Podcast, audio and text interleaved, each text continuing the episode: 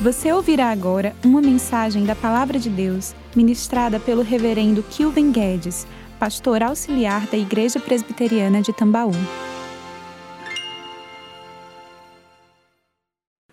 Meus irmãos, hoje pela manhã nós vimos uma palavra lá em Tessalonicenses acerca da perseverança dos filhos de Deus, como que o amor eternal e incondicional de Deus nos alcança e nos faz perseverar nele mesmo, mesmo em meio ao sofrimento. E isso tudo só é possível pela presença abençoadora de Deus na nossa vida. Nessa noite nós queremos falar um pouco mais sobre a presença de Deus, essa dádiva da presença divina, a despeito de quem nós somos e do que merecemos. E para isso eu quero convidar você a abrir a palavra do Senhor em Gênesis capítulo 28, para que meditemos numa história muito interessante acerca da vida de Jacó, em que ele foi surpreendido pela presença abençoadora de Deus. Gênesis 28, a partir do versículo 10. Algumas pessoas acho que estão achando um pouquinho frio aqui, não é? Então, os diáconos, por favor, aumentem um pouquinho a temperatura e baixem um pouquinho a ventilação, especialmente, porque quem senta mais no meio aqui, né, sente o vento batendo direto aí. Então, por favor, deixar a ventilação baixinha. Obrigado. Meus irmãos, antes de lermos aqui, não sei se você já passou por essa experiência, creio que sim, como bons, boas crianças, né? bons meninos e meninas que aperreavam os pais. Muitas vezes a gente passava por uma sensação muito ruim de fazer algo errado, de desobedecer nossos pais e ficar aguardando a disciplina, o castigo, né?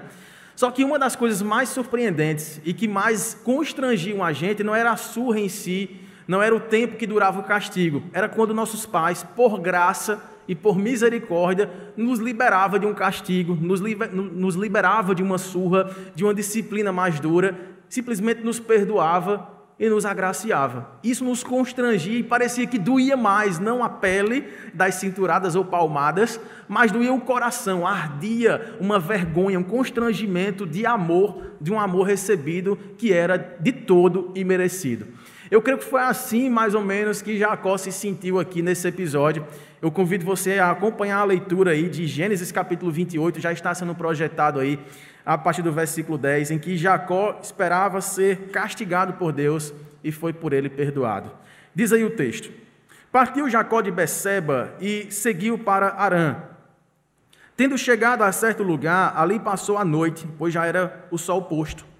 Tomou uma das pedras daquele lugar e fê-la seu travesseiro, e deitou ali mesmo para dormir. E sonhou: Eis posta na terra uma escada cujo topo atingia o céu, e os anjos de Deus subiam e desciam por essa escada. Perto dele estava o Senhor e lhe disse: Eu sou o Senhor, Deus de Abraão, teu pai, e Deus de Isaque. A terra em que agora estás deitado, eu te darei, a ti e à tua descendência a tua descendência será como o pó da terra, estender-se-ás para o oriente, para o ocidente, para o norte, para o sul. Em ti e na tua descendência serão abençoadas todas as famílias da terra.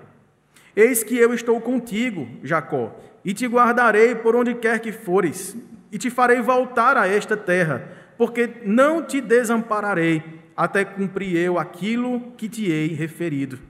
E aí, despertado Jacó do seu sono, ele disse: na verdade, o Senhor está neste lugar e eu não sabia. E temendo, disse: Quão temível é este lugar! É a casa de Deus, é a porta dos céus. E aí, tendo se levantado cedo, de madrugada, Jacó tomou uma pedra que havia posto por travesseiro e a erigiu em coluna, e sobre o cujo topo entornou azeite. E ao lugar, cidade que outrora se chamava Luz, deu o nome de Betel. Fez também Jacó um voto dizendo: Se Deus for comigo e me guardar nesta jornada que empreendo, e me der pão para comer e roupa que me vista, de maneira que eu volte em paz para a casa de meu pai, então o Senhor será o meu Deus, e a pedra que erigi por coluna será a casa de Deus, e de tudo quanto me concederes, certamente eu te darei o dízimo. Amém? Vamos orar uma vez mais? Feche seus olhos, você que está aqui, você que nos acompanha na transmissão também. Vamos pedir que Deus possa falar ao nosso coração por meio desse texto, dessa narrativa tão especial da palavra do Senhor. Oremos. Maravilhoso Deus, nosso Pai, muito obrigado, Senhor, pelo privilégio de te adorar, de louvar o teu santo nome e de ouvir a tua voz em cada parte deste culto, e em especial agora na ministração do teu evangelho.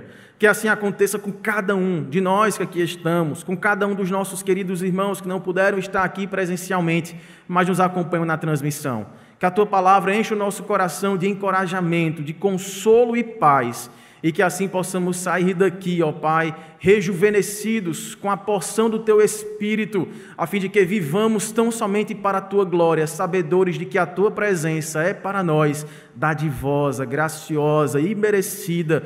E nós queremos Te louvar por tudo isso, pedindo, ó Pai, que ela se manifeste agora na nossa vida, em nome para a glória de Jesus. Amém e amém. Meus irmãos, essa narrativa aqui que lemos é um acontecimento que marcou e transformou a vida de Jacó. Vocês devem estar lembrados que ele é considerado como um dos patriarcas. Quando a Bíblia trata do Deus de Israel, é o novo nome dado a Jacó. É o Deus de Abraão, de Isaac e de Jacó. Então, Jacó era neto de Abraão, que foi aquele que saiu dessa terra para onde Jacó estava indo agora, Padã Arã, uma terra de idolatrias, e Deus o tirou de lá e disse: Eu vou levar você para uma terra prometida, a terra de Canaã. Lá estava Jacó com a sua família. Jacó é filho de Isaac e Rebeca. Ela teve uma gravidez de gêmeos. E ali nasce primeiro Esaú. Só que ela tinha recebido de Deus uma profecia: é que o mais moço é quem seria servido pelo filho mais velho fazendo uma inversão da cultura daquela época em que o primogênito tinha as melhores bênçãos, tinha a primazia, mas fora dito à sua mãe de que o filho mais velho é que serviria ao filho mais moço. Na hora do nascimento dos gêmeos, sai primeiro quem? Esaú. E agarrada ao seu calcanhar, seu filho ou seu irmão mais novo, Jacó. Por isso que ele recebe esse nome, o enganador, o espertinho, né? o usurpador. E realmente a vida desses dois irmãos se configura com esse ato inicial de sua primeira existência. De fato, eles concorreram em tudo. Eles disputavam, eles transformaram a vida dos seus pais em um verdadeiro conflito de interesses. Por quê? Porque Esaú era muito diferente de Jacó. Esaú era um caçador, era um homem peludo e era o preferido do seu pai. Jacó era mais caseiro, queridinho da mamãe. E aí, em vez de os pais esperarem que a, aquela promessa de Deus pudesse se desenvolver de forma natural, que a sucessão dos fatos familiares fossem contornando essa história e trouxessem no final o cumprimento daquela palavra que, invertendo a lógica humana da cultura da época, o mais moço é quem seria servido pelo mais velho. Não, eles tentaram dar o seu próprio jeito particular, um para tornar o filho mais velho o mais abençoado, e o outro, no caso a mãe, para tornar o filho mais moço o mais abençoado. E aí vocês lembram do que aconteceu. Jacó, de forma desonesta, para variar, né? Ele vai e encontra o seu irmão na necessidade assim humana, de fome, de necessidade do campo. E aí ele compra-lhe ou rouba-lhe o direito à primogenitura por um prato de comida. Esse evento acontece Passa-se algum tempo e aí Rebeca, ouvindo o seu esposo Isaac chamar Esaú, porque já estava envelhecendo, inclusive estava perdendo a visão, e diz: Esaú, vai ali, caça, prepara uma caça gostosa, do jeitinho que seu pai gosta, porque eu vou te abençoar. Rebeca ouve isso e diz: Eita, chegou o momento da bênção. Aí ela corre em Jacó e diz: Jacó, teu pai mandou Esaú caçar e preparar essa caça para que durante essa refeição dos dois ele seja abençoado. Corre ali no curral, vai lá, pega dois cabritos, eu mesmo vou preparar esses cabritos do jeitinho que Isaac gosta, para que você seja abençoado no lugar do seu irmão. Olha a trama familiar acontecendo ali. E assim aconteceu mesmo. Porque nesse período em que Esaú saiu para caçar, né, para preparar a caça, Jacó já tinha ido, buscado dois cabritos ali do rebanho do seu pai, e sua mãe rapidamente preparou ali e trouxe para Isaac. Isaac se surpreende com a rapidez, com a velocidade com que aquilo tinha acontecido, e aí chega Jacó com as roupas de Esaú, cobriu o seu corpo com os pelos, porque Esaú era peludo, Né? Então as roupas traziam também o cheiro de Esaú. E diz assim: Está aqui, papai, o cozido que eu preparei para o Senhor. E apesar de uma certa estranheza naquele momento né, do seu pai, ouvindo a voz de Jacó, que não era a voz de Esaú, mas sentindo o cheiro dele, tocando em seus braços peludos e comendo daquela caça que ele tão bem gostava e conhecia, o tempero exato que seu pai tanto apreciava, acaba abençoando, trazendo a bênção da primogenitura para Jacó e em detrimento de Esaú. Só que Esaú chega em casa. Esaú prepara a caça. E Esaú leva para o seu pai, que já estava de bucho cheio. E aí vocês já sabem, Esaú fica transtornado e decide matar Jacó tão logo seu pai morresse. Então já, Isaú já, é, Isaac já estava ali envelhecendo, estava com dificuldade de visão, e com poucos anos ali ele viria a falecer. E Esaú promete no seu coração: no dia que papai morrer, Jacó não mais viverá. Tudo isso acontece e aí, Rebeca, sabendo disso, percebendo o ódio do seu filho para matar o seu filho preferido, chama Jacó mais uma vez e fala: Jacó, você tem que ir embora. Se você ficar aqui, seu irmão vai lhe matar. Eu vou te enviar para a casa do meu irmão Labão, que fica onde?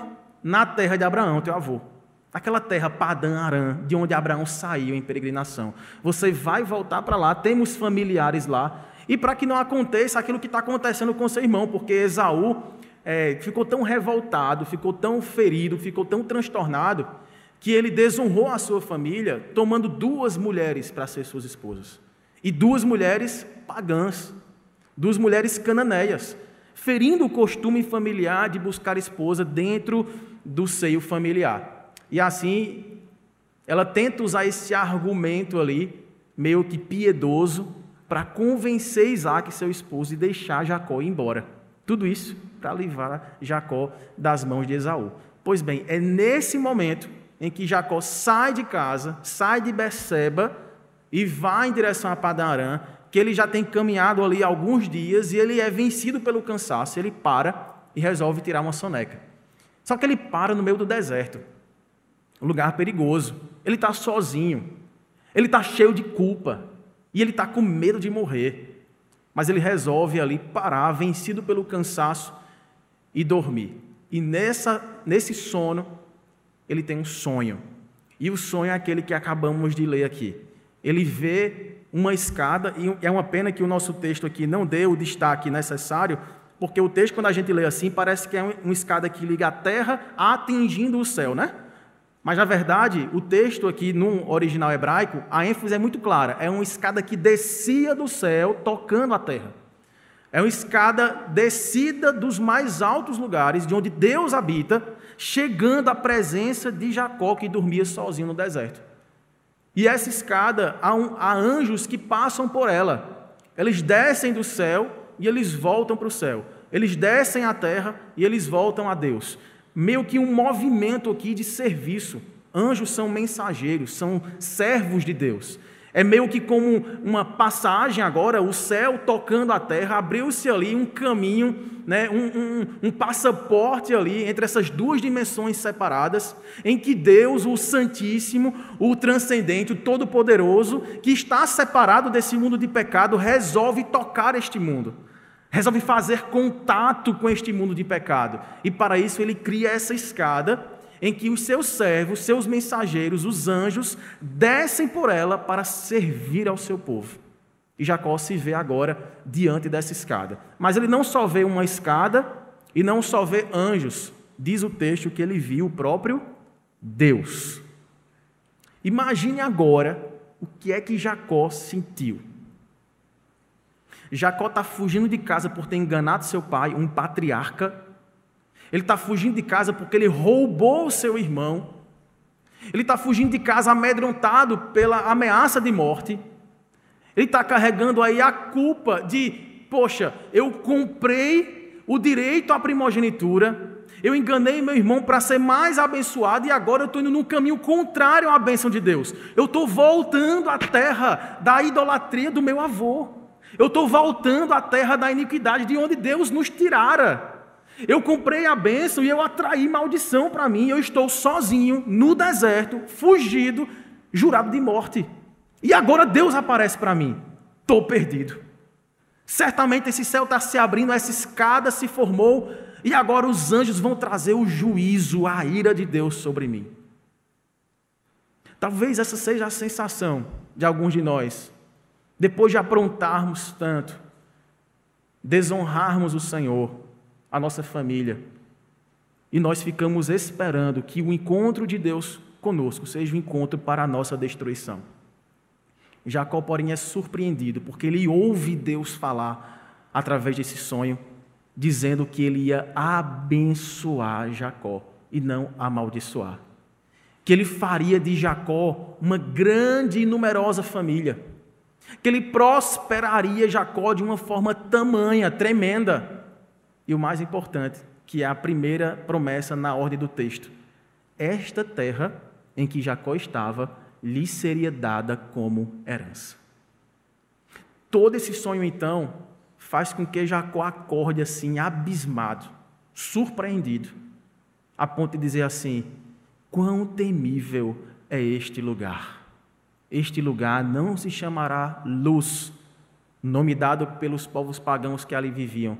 Esse local agora, erigido por coluna, um altar ao Senhor que desceu sobre este lugar onde está um pecador que merecia o seu castigo, mas que recebeu promessas de bênçãos, esse lugar se chamará Bet-El, ou Betel, casa de Deus, porque aqui Deus se fez presente.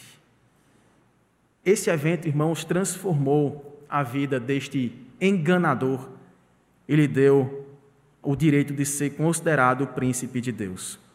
A primeira verdade que nos ressalta aqui do texto, de toda essa história, é que essa presença de Deus de fato é uma dádiva, porque ela é de total e livre iniciativa de Deus.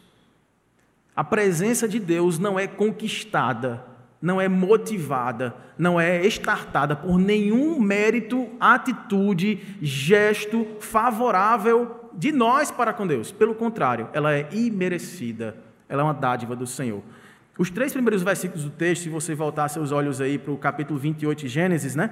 os versos 10, 11 e 12, diz que quando Jacó partiu de Beceba em direção a Padan ele parou no lugar, ele esperava ali um insucesso, um castigo, talvez ser morto pelas feras do deserto, ou saqueado e morto pelos ladrões que tanto permeavam essas regiões desérticas da época, mas ele vê Deus, e não um Deus irado, ele vê um Deus compassivo.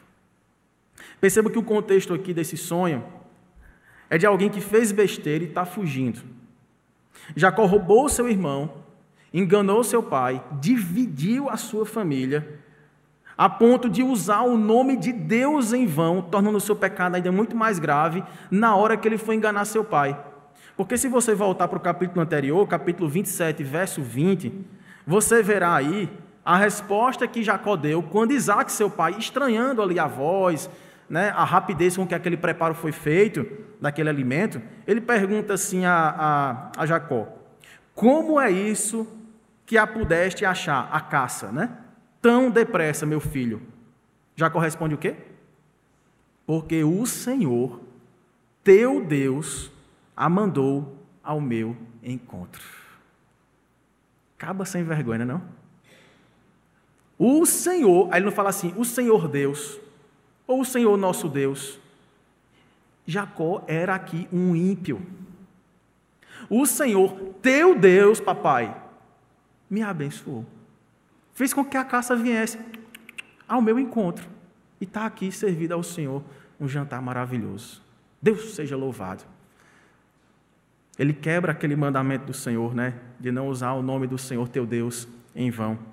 Ele empenha o nome de Deus para fazer jus à sua malignidade, ao seu plano atroz de tornar miserável a bênção que Deus tinha para lidar com os próprios meios de Deus e não arrancado pela força humana, pelas tramas familiares e pelas preferências de pai e mãe.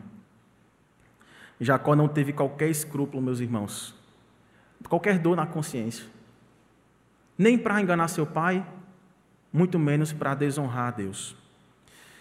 E agora, depois de tudo que ele tinha provocado, depois de todos os males que ele tinha realizado no seio de sua família, Jacó se vê diante de Deus e ele está sozinho. Não tem mamãe para ajudar. Não tem mamãe para bolar outro plano mirabuloso ali. Mas ele vê agora uma escada que ligava o céu na terra. A ideia aqui é que essa escada ela foi posta na terra e ela estava essa escada ela estava direcionada do céu para a terra. E isso nos lembra um completo contraste de um outro evento em que o caminho inverso foi tomado como um ponto de partida para se conquistar os céus, o favor de Deus, por força humana. Vocês lembram lá do capítulo 11 de Gênesis, da Torre de Babel? Ali foi uma tentativa muito clara dos homens construírem uma espécie de escada, não que descia do céu como essa, mas em contraste absoluto, que era construída da terra em direção ao céu. Para quê? Para arrancar dos céus o favor de Deus. Não pelos meios de Deus, mas pelos meios humanos. É por isso que Deus desce, diz o texto, e frustra os planos. E acaba com aquele plano diabólico de conquistar, de tomar a salvação pela força humana. Aqui não. Aqui Deus faz com que a história seja completamente diferente. Trata-se de alguém que está sozinho, esperando ser destruído, mas que Deus se coloca por iniciativa única e própria dele, descendo do céu para estabelecer um relacionamento com esse pecador. Essa escada, meus irmãos, foi um claro sinal de que Deus, apesar de santíssimo e de estar separado desse mundo de pecado, ele se importa com o que aqui acontece. Ele vê cada história aqui representada por cada família. E ele desce para trazer salvação onde a condenação está estabelecida.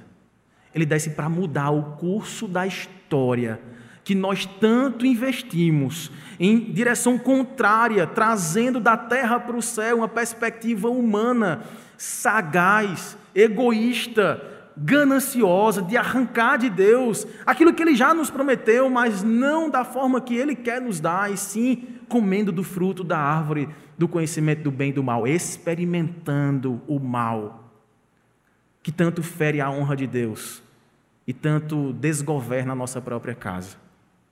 Mas esse Deus desce para fazer uma aliança conosco. Essa escada, meus irmãos, se tornou para Jacó uma espécie de mediadora entre terra e céu. Havia anjos que subiam e desciam para servirem ao seu povo. Isso nos faz lembrar o significado dessa escada, ou a tipificação dela no Novo Testamento. Peço que você abra, por favor, no Evangelho de João, capítulo 1.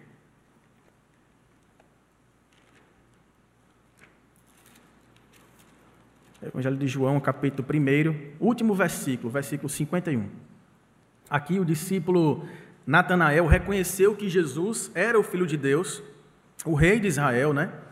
E aí o próprio Jesus, fazendo possivelmente uma menção a esse episódio, desse sonho de Jacó da escada, ele responde aí: Em verdade, em verdade vos digo que o quê? Vereis o céu aberto e os anjos de Deus subindo e descendo sobre o filho do homem. Vamos fazer uma comparação entre essas duas visões aqui, essas duas ilustrações. Substitua aqui, essa, né, nessa correspondência comparativa, é, o céu aberto está ali presente, a terra também está presente, só que há algo que diferencia o toque, o contato da terra com o céu. No sonho de Jacó havia uma escada, sobre ela passavam o quê?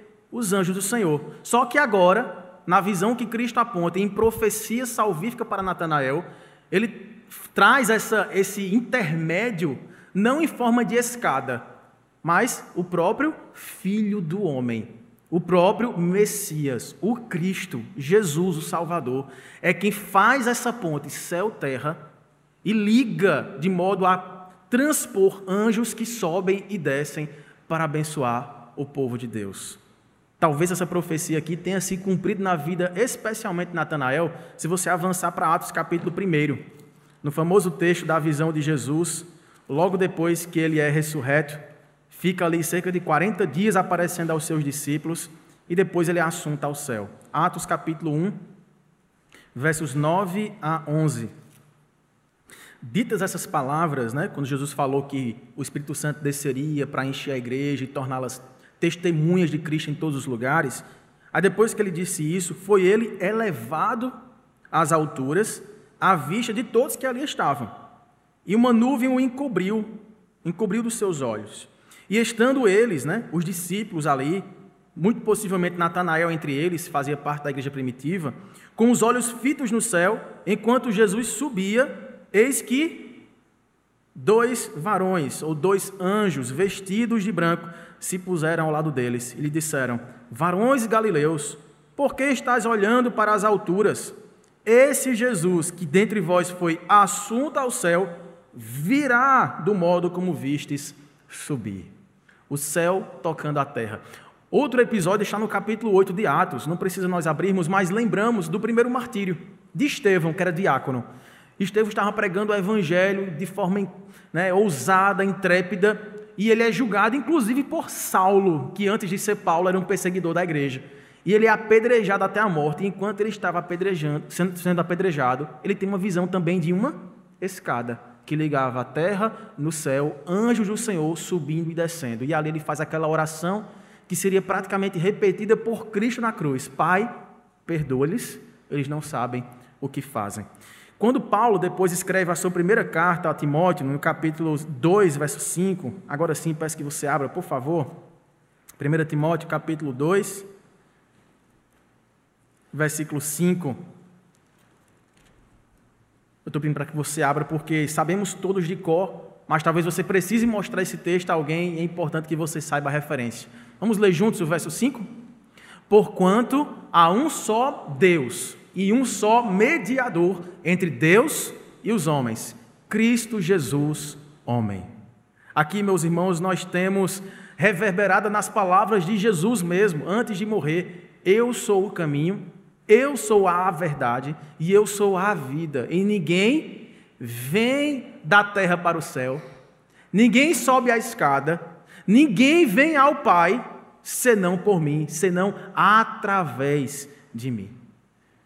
Mesmo muitos séculos antes do que aconteceria com a encarnação do Verbo de Deus, mesmo muitos anos antes de Cristo ter vindo aqui como Filho de Deus, se tornar homem e servo, para morrer sacrificialmente por nós, ele já estava manifestando no mundo a sua graça. Ele já estava com símbolos, com sinais, com visões, com sonhos, com festas, com profecias, trazendo a mensagem de tão grande salvação, de que nós mortais, pecadores, terráqueos, por assim dizer, e merecedores de tão grande amor e dos céus, foi-nos aberta uma porta. E veja que interessante, essa porta também tem nome.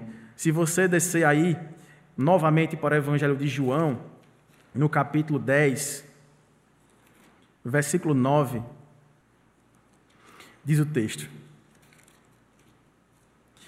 Eu sou a porta. Se alguém entrar por mim, será salvo. Entrará, sairá e achará pastagem. Meus irmãos, essa presença de Deus conosco é tão constrangedora, é tão abençoadora, que nós que nos vemos do lado de fora da porta, do lado de fora do aprisco do Senhor, à mercê de salteadores, de lobos vorazes, nos lambuzando com o pecado do lado de fora, Deus arregaça a porta para nós e faz com que passemos por ela a salvo e possamos desfrutar de Sua presença que nos transforma. É uma presença, mais uma vez, de total e completa iniciativa de Deus, mas é uma presença que nos garante várias promessas do Senhor, como se não bastasse Deus se fazer presente na nossa vida precária, na nossa vida de vergonha, de pecado. E como se isso não nos bastasse ouvir Deus não trazer uma maldição, simplesmente Deus olhar para nós, Deus dizer que nós não estamos sozinhos, apesar de merecermos a solidão, apesar de não recebermos o castigo que merecemos, antes recebermos a presença do Deus que nos guarda, Ele ainda fala e ainda nos enumera promessas maravilhosas. É o que nos dizem aí os versículos seguintes, se você voltar para Gênesis, capítulo 28, os versículos 14 em diante. Na verdade, a partir do versículo 13, é a primeira promessa.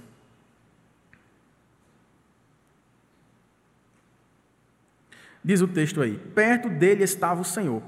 Ele disse: Eu sou o Senhor, Deus de Abraão, que era avô de Jacó, né? E também Deus de teu pai Isaque.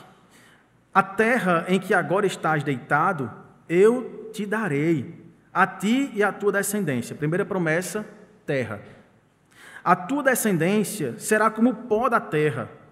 Estender-te-ás para o ocidente e para o oriente, para o norte e para o sul. Jacó teria de volta uma nova e numerosa família. Em ti e na tua descendência serão abençoadas todas as famílias da terra. O que te fez lembrar esse texto? Gênesis capítulo 12. Deixe marcado o Gênesis 28 e volte para Gênesis capítulo 12. Veja a comparação da promessa que Deus fez primeiro ao avô de Jacó, a Abraão. Veja se não há aqui um, um, um contexto de inversão. Lembra que eu falei? Isaac está fazendo o caminho inverso de Abraão, né? Ele está deixando Beceba, que era uma cidade cananeia, a terra prometida, e está voltando para a terra do seu avô, de onde ele tinha recebido a ordem de Deus: Abraão, sai da tua terra, da casa da tua parentela e vai para um lugar que eu te mostrarei. Jacó está fazendo o caminho inverso. E de uma forma talvez poética, bela aqui, o texto também inverte a ordem das promessas. E a primeira que é dada a Jacó é da terra, a última que tinha sido dada a Abraão. Veja lá, Gênesis capítulo 12, a partir do versículo 1. Diz o texto: Ora, disse o Senhor a Abraão: Sai da tua terra, da tua parentela, da casa de teu pai, e vai para a terra que te mostrarei. Qual a primeira promessa? De ti farei uma grande nação. Eu te abençoarei, te engrandecerei o nome, se tu uma bênção abençoarei os que te abençoarem, amaldiçoarei os que te amaldiçoarem. Em ti serão benditas todas as famílias da terra. Agora desça aí lá para o verso 7. Em outro momento já, ó, em outro, em outro momento de diálogo de Deus com Abraão, apareceu o Senhor a Abraão e lhe disse: Darei à tua descendência esta terra. E ali edificou Abraão um altar ao Senhor que lhe aparecera. Veja que coisa interessante. Na mesma terra, na mesma região onde Jacó estava agora tendo este encontro com Deus, seu avô, há alguns anos atrás, havia passado por aquele mesmo lugar e havia erigido um altar de adoração a Deus, porque ouviu da sua voz, ouviu da sua boca promessas gloriosas e merecidas. Por quê? Abraão não era também gente boa. Abraão também não merecia a bênção do Senhor. Abraão era um construtor, um fabricante de ídolos. E Deus fez: Eu quero você. Você será meu filho. De ti farei uma grande nação, tua família será numerosa e a você será dada a herança desta terra. No caminho agora inverso, Jacó se, vendo talvez amaldiçoado, fazendo o caminho de retorno e distância das bênçãos do Senhor, da terra da paz, da terra da plenitude, da terra que emana leite e mel, ele se vê agora andando pelo deserto, um caminho de morte, um caminho de retorno. Ele ouve agora da boca do, da boca do próprio Deus as mesmas promessas dadas ao seu avô, mas ressaltando agora a ordem invertida. A primeira bênção será a terra. Você que merecia ser engolido pela terra, você herdará a terra.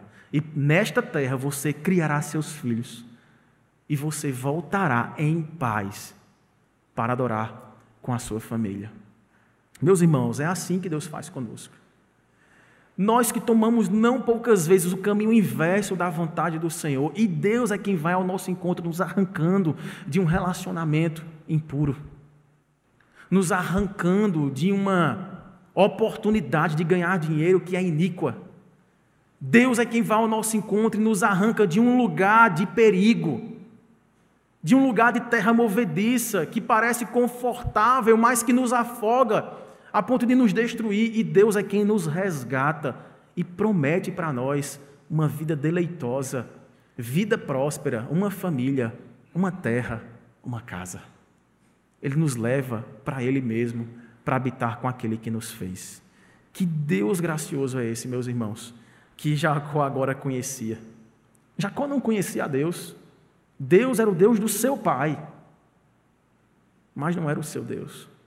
Deus era aquele que havia feito promessas sobre ele, mas que Jacó parecia esquecer, desconfiar, desacreditar de Deus e tomar os seus próprios meios para angariar suas riquezas, as suas bênçãos, a sua prosperidade, o seu sucesso. Veja se essa não é a nossa tentação quando andamos ansiosos por, por aquilo que vamos comer e que vamos vestir. Porque foi essa a palavra de Jacó para Deus. Volte seus olhos lá para Gênesis 28, na continuação do texto. Deus fala, ó, verso 15: Eis que eu estou contigo, eu te guardarei por onde quer que fores. Veja que Deus não trouxe naquele momento Jacó de volta para casa, tá? Esse período de fuga, por assim dizer, durou 20 anos. Ele foi para uma cidade chamada Padarã, que distava cerca de 740 quilômetros de Beceba. Não foi uma caminhadazinha de dois, três dias, não, viu? 740 quilômetros andando.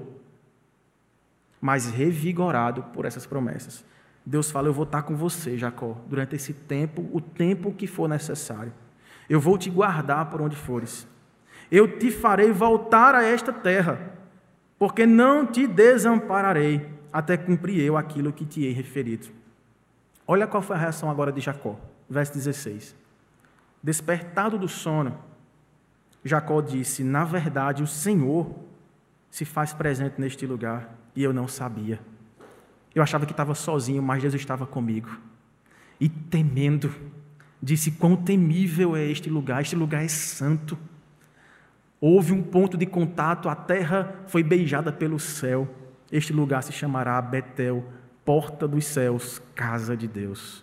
E aí, tendo se levantado, erigiu aquele altar à semelhança do gesto do seu avô, que onde Deus falava com Abraão, onde Deus o abençoava, ele construiu um altar de adoração, um memorial aos nomes de Deus, o Deus provedor, o Deus da cura, o Deus da salvação, o Deus da verdade, o Deus que nos protege, o Deus nossa bandeira, assim também começa a fazer o seu neto Jacó.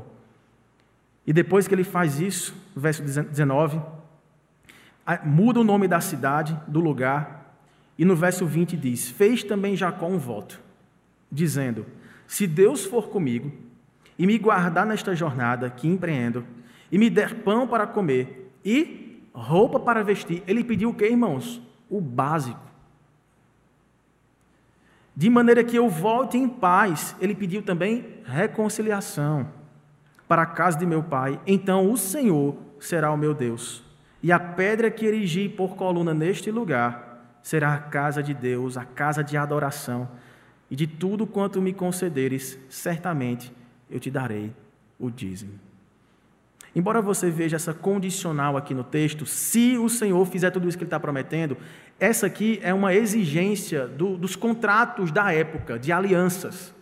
aliança de um rei vassalo com um suzerano tinha as condicionantes, tinha as bênçãos prometidas, por assim dizer, as, as coisas favoráveis que aguardavam a benfeitoria, a obediência, a fidelidade àquele contrato, mas também havia as maldições previstas, por isso que tinha que ter a condicional. Mas na, na linguagem aqui do texto é como se Jacó estivesse dizendo assim: ó, já que o Senhor me prometeu tudo isso, o Senhor de fato agora é o meu Deus já que o Senhor me abençoará por onde quer que eu for, eu te seguirei para onde o Senhor me levar. Já que o Senhor prometeu prover tudo de que eu necessito, me guardando, me abençoando, me dando uma família, pão para comer e roupa para vestir, eu de tudo isso devolverei a décima parte, porque de ímpio o Senhor me fez um adorador. A presença de Deus é uma iniciativa graciosa para pessoas como eu e você que não o merecem. Quantas vezes nos constrangemos até em orar? Vou pedir perdão por um pecado que tenazmente nos assedia, nos constrange, tenta nos afastar de Deus, e a gente fala assim: vou pedir perdão pelo mesmo pecado. Eu não sou digno de ocupar o tempo de Deus, nem de falar o seu nome. Minha boca é suja, meus lábios são impuros. Estou perdido. E Deus de forma abençoadora, constrangedora, nos ruboriza com a sua presença, dizendo: Eu estou aqui com você.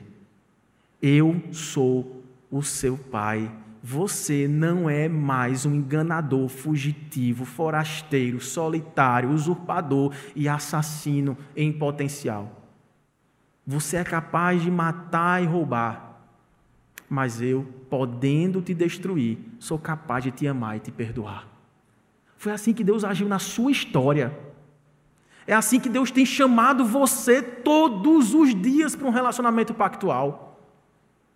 Porque se dependesse de nossas condicionantes, Deus falando para nós: olha Jacó, olha André, olha Pedro, olha Maria, se você se arrepender dos seus maus caminhos, se você erigir essas pedras de adoração em toda e qualquer esquina que eu te abençoar, se você for fiel lá na casa do seu tio Labão, voltar de lá em paz com sua família, então aí eu começarei a te abençoar. Não! Porque se dependêssemos disso, estaríamos destruídos. Deus rasga todas as condicionantes e as coloca para ser cumpridas em Cristo, seu Filho. Ele é a porta de salvação, porque foi no madeiro que ele se foi crucificado, que ele foi trucidado, que ele foi esmagado, que ele foi castigado, que ele foi culpado do meu e do seu pecado.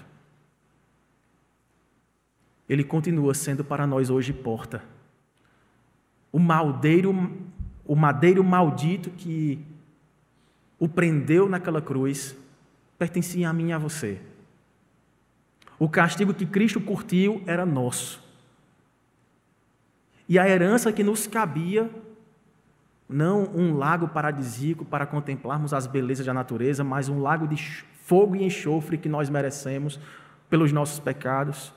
Tudo isso Cristo absorveu na cruz, se fazendo miséria, se fazendo pecado, para que este ponto de contato, essa escada, permanecesse disponível, para que eu e você pudéssemos crer em Cristo, a porta de nossa salvação, e encontrássemos guarida, para que nós pudéssemos ter a vida convertida, transformada, refeita e nos tornássemos cada vez mais íntimos de um Deus de amor. Somente esse Deus que nos ama incondicionalmente é capaz de nos amar dessa forma.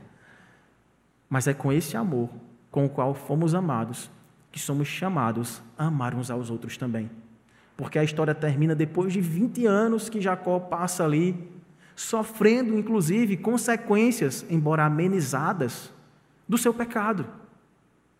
Veja, Jacó enganou seu irmão e seu pai. Jacó foi enganado pelo seu tio. Ele se apaixonou por uma das filhas de seu tio Labão, né? Ele queria casar com ela, e aí Labão fez um trato, fez, olha, trabalha para mim aí sete anos que você vai poder casar com uma de minhas filhas. Jacó trabalha ali exaustivamente, multiplica o rebanho do seu tio, e ao final dos sete anos, Labão não dá a filha que ele queria, dá a mais velha, para seguir a ordem tradicional de casar primeiro os filhos mais velhos. E aí Jacó ali fica transtornado e fala: Mas eu não desisto, o que eu preciso fazer? Trabalha mais sete anos. E aí Jacó trabalha mais sete anos para ter o amor da sua vida. Jacó passa ali ainda mais tempo. Labão faz um novo trato com ele. Ele quer ir embora. Ele já tem família, ele já tem agora certa capacidade de se manter, de manter a sua casa. Ele fala: Labão, me libera. Agora eu quero voltar e consertar as coisas do passado. Deus me abençoou demais. Tem me dado pão e roupa, foi o que eu pedi. Eu me tornei adorador do Senhor e eu preciso agora pedir perdão, meu irmão. Labão fala: fica mais um pouco. Você é a força motriz de minha riqueza. Fica aqui mais um pouquinho. Vamos fazer o seguinte: aquelas, aqueles bichinhos que nascerem ali, malhados, serão teus, os outros serão meus. Né? Ele olhou pela quantidade é, da probabilidade do nascimento, né, das cores dos cabritos e ovelhas e tudo mais. E assim ele fez esse trato com Jacó, e ele combinou com os seus servos de separar essas ovelhas, de trazer mais rebanho, tentando enganar Jacó de novo. Jacó meio que dá um troco ali, né? E Deus até abençoa Jacó nesse sentido, porque faz com que Jacó tenha uma ideia ali que a gente não sabe nem explicar. Talvez fique tema para o próximo sermão aí. É, ele coloca algumas varas, descasca algumas pontas das varas e quando as ovelhas, os cabritos iam coabitar ali, né? Elas nasciam listradas. Não sei porquê, como é que se explica isso. Só se explica isso como algo realmente mágico, miraculoso ali da parte do Senhor, né? E Jacó começa a ter o rebanho maior do que o do seu tio. E aí, finalmente, depois de 20 anos, ele é liberado, ele volta para casa com uma tremenda família, muitos filhos, muitos servos, muito rebanho e muita riqueza. Mas faltava uma coisa: o perdão do seu irmão. E ele o recebe. No caminho de volta, né, fazendo curto uma história longa, Esaú vem ao seu encontro e Esaú também aparece como uma pessoa próspera. Jacó ainda nutre um certo medo. Bem, eu me tornei adorador, não sei Esaú. Eu me tornei homem de Deus, não sei meu irmão. Vai que eu vá aqui com toda intenção de lhe rogar perdão e ele venha com todo um exército para degolar minha cabeça. Aí Jacó faz um, tem uma estratégia ali, começa a mandar presentinhos, né? Manda rebanhos, manda riquezas, pedras preciosas, vai mandando algumas coisas na frente, né? Do, do comboio todo ali. E Esaú rejeita tudo isso e fala: manda dizer para ele que Deus também me abençoou. E que ele é meu irmão e que eu o perdoo. E assim acaba essa história, irmãos. De irmãos que se odiavam, irmãos que não mereciam o amor de Deus, um era trapaceiro, o outro era rebelde, desobediente à sua mãe, ao seu pai. Um tentava fazer as coisas para tirar proveito de cada oportunidade. O outro olhava para o desprezo da sua mãe e aí, para machucar o seu coração, se misturou com outros povos, sendo casamentos idólatras ali. Mas eis que Deus abençoa essas duas pessoas, promove esse encontro de reconciliação e cumpre com aquela última parte da profecia dada a Jacó em sonho: Eu te darei paz.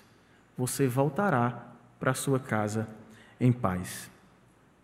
Eu não sei se você, quando criança também, depois de aprontar bastante e ser duramente repreendido pelo Senhor, seu pai ou a senhora, sua mãe, você desejou assim, rapaz, não dá mais para mim não, vou fugir de casa. Não sei aqui quem já passou pela experiência, eu não aguento mais não, eu vou fugir de casa. Às vezes eu pensei nisso, só que eu ficava pensando assim, rapaz, para onde eu vou? Os locais que eu pensava assim, né? Minha avó, minha tia, meu pai vai me achar, né? E a surra vai ser dobrada, não vai dar certo. E se eu for para. Aí eu pensava na casa de praia do meu avô, em Baía da Traição, eu vou virar pescador. E aí eu vou para lá, fujo. Eu digo, não, mas é um caminho muito óbvio, né? E outra, se eu não conseguir me manter sozinho, como é que vai ser esse negócio? E no fim das contas eu sempre voltava com esse pensamento e decidia permanecer em casa. Talvez essa tenha sido a, a sensação de Jacó.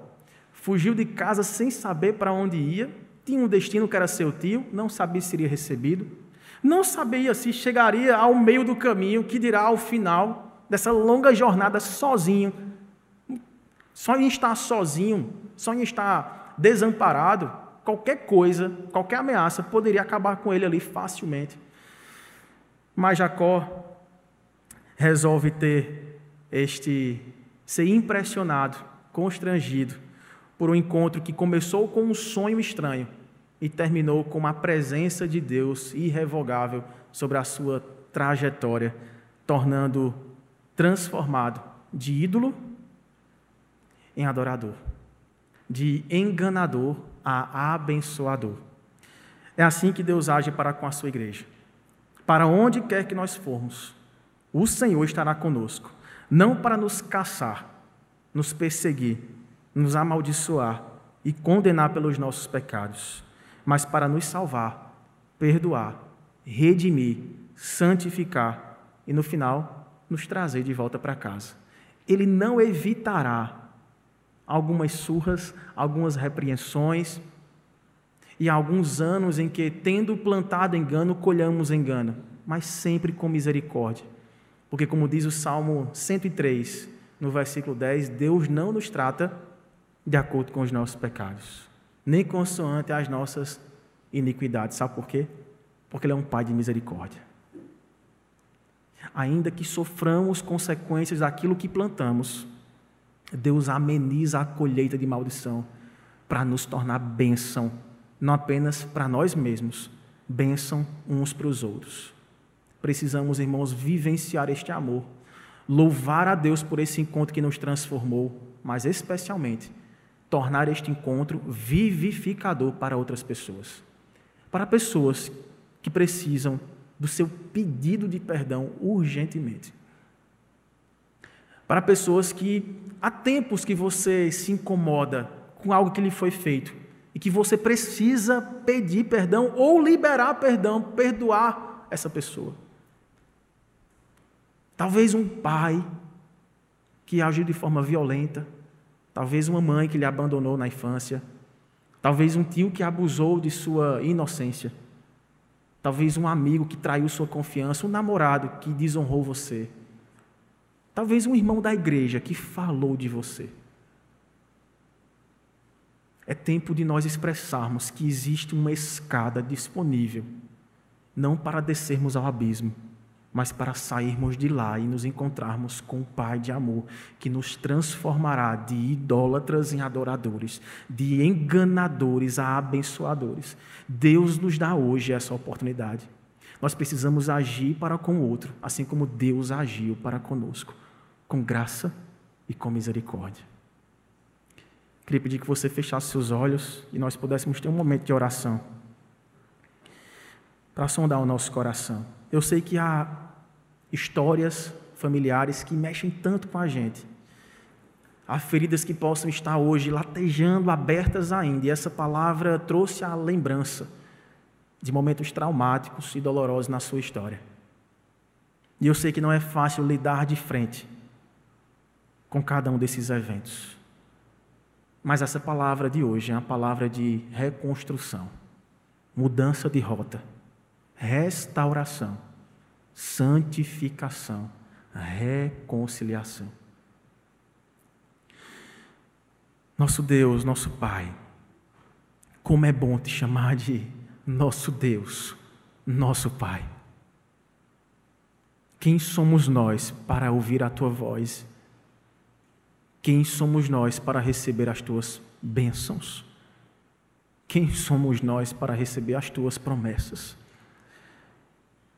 Éramos desvalidos, miseráveis, perdidos, ensimesmados, egoístas, presunçosos, mentirosos, violadores da aliança, do pacto. Éramos pessoas desprezíveis aos teus olhos, Pai. Tua palavra diz que não há um justo, nenhum sequer.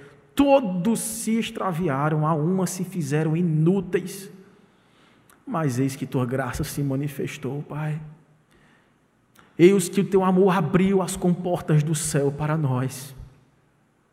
Eis que o Senhor se coloca como uma verdadeira escada que nos leva de volta para casa.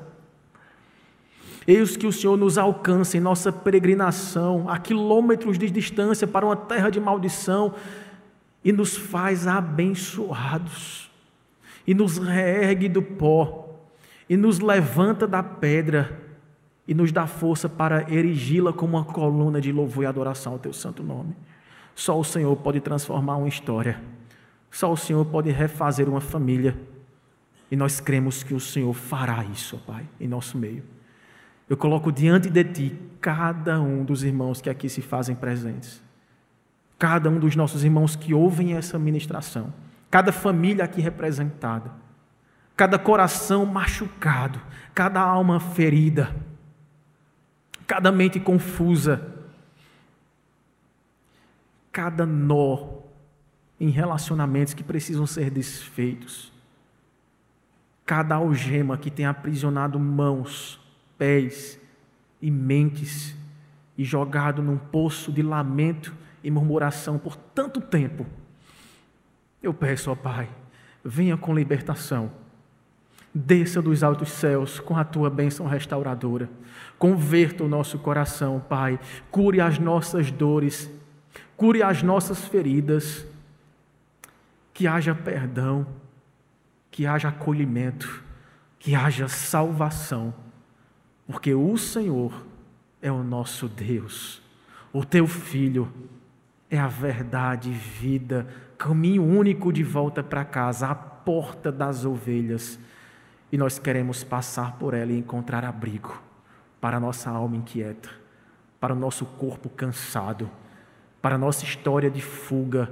Nós não queremos mais, ó Pai, peregrinar para longe de Ti, Nós queremos voltar em paz para casa. Faça isso com cada um de nós. Em nome e por amor de Jesus.